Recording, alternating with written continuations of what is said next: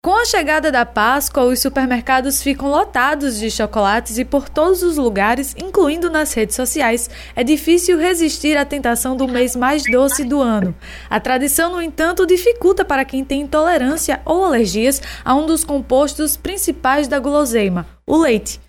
Além de normalmente serem mais caros que os comuns, os alimentos sem lactose são mais difíceis de ser encontrados e até manipulados. O hábito de tomar leite, no entanto, gera controvérsias entre especialistas que alegam benefícios e malefícios no consumo diário do alimento.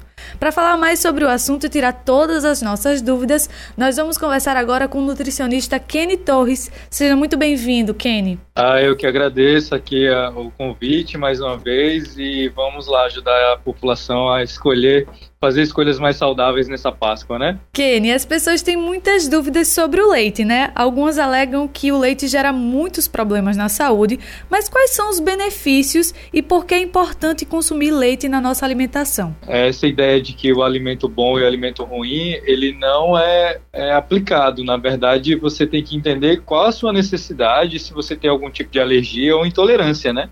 É isso que vai comprometer você ter consumo ou não de determinados alimentos.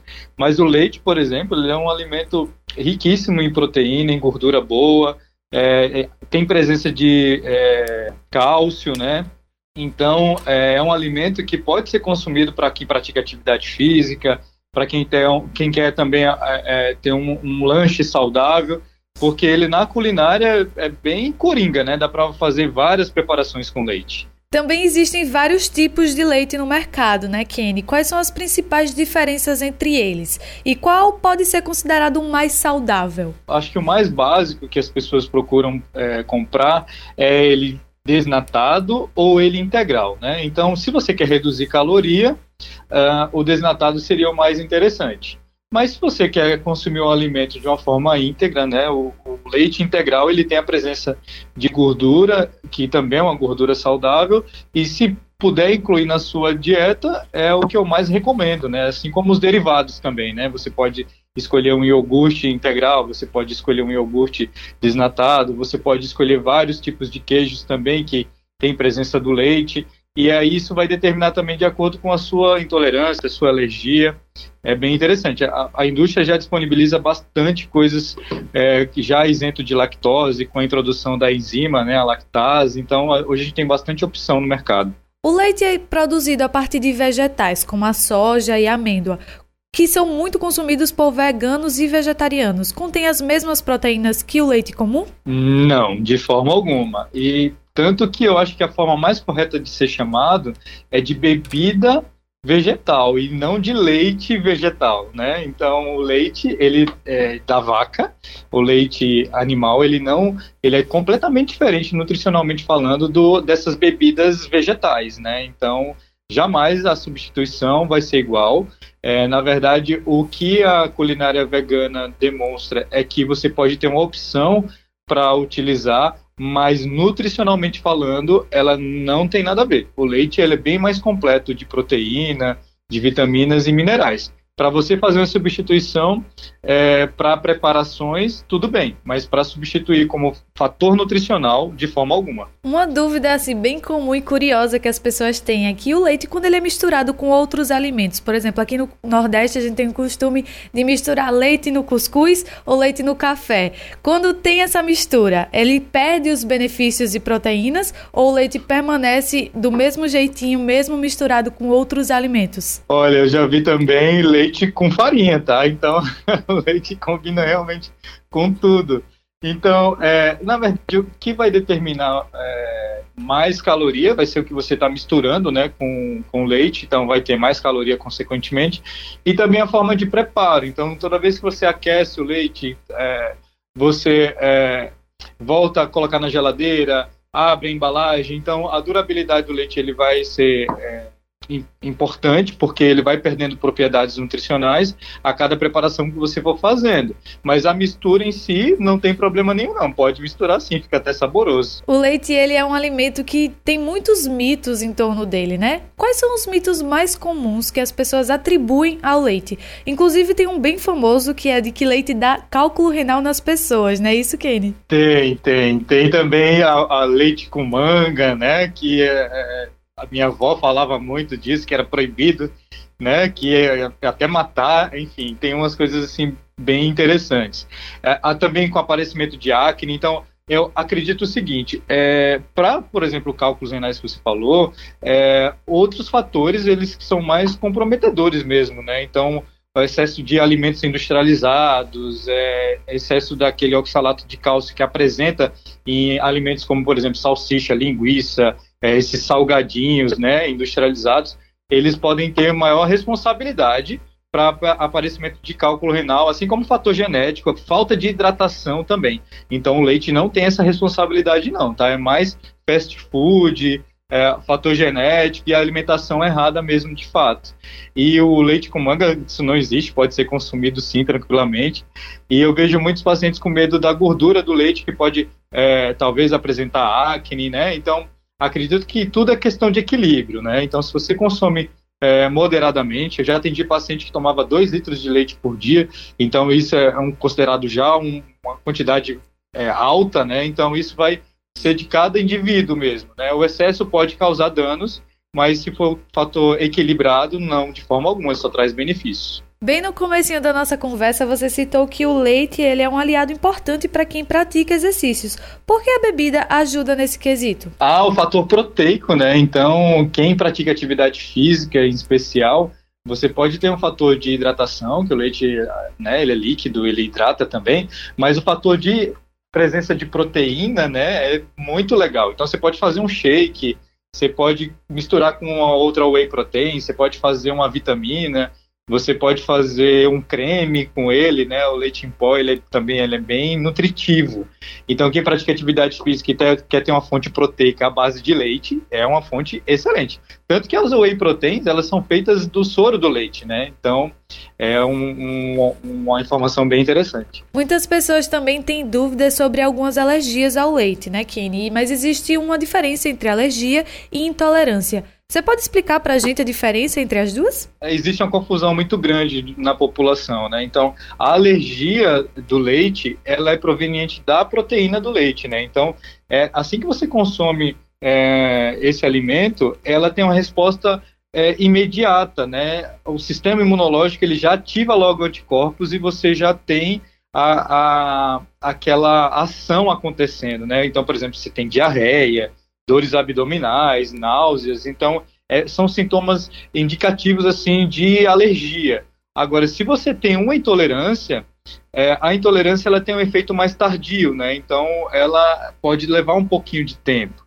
Por isso que acontece muitas vezes, a gente pode citar até o exemplo do camarão, que aqui é muito comum no Nordeste, né? As pessoas passam a vida inteira comendo camarão, mas de repente, no chegar da idade, aquele efeito é, maléfico do camarão começa a aparecer. Você começa a ficar com coceira, a pele fica vermelhada, né? Então, o que acontece é justamente isso. O consumo contínuo ele pode causar uma intolerância, né? Então, a intolerância ela pode vir dessa forma, né? Uma dor de cabeça, um inchaço abdominal, um refluxo, né? Esses sintomas de pele, como dermatite também, intestino preso, provavelmente pode acontecer. Aí essa resposta é mais tardia. Então a diferença basicamente da alergia é que o efeito ele é imediato e da, e da intolerância ela é mais tardia.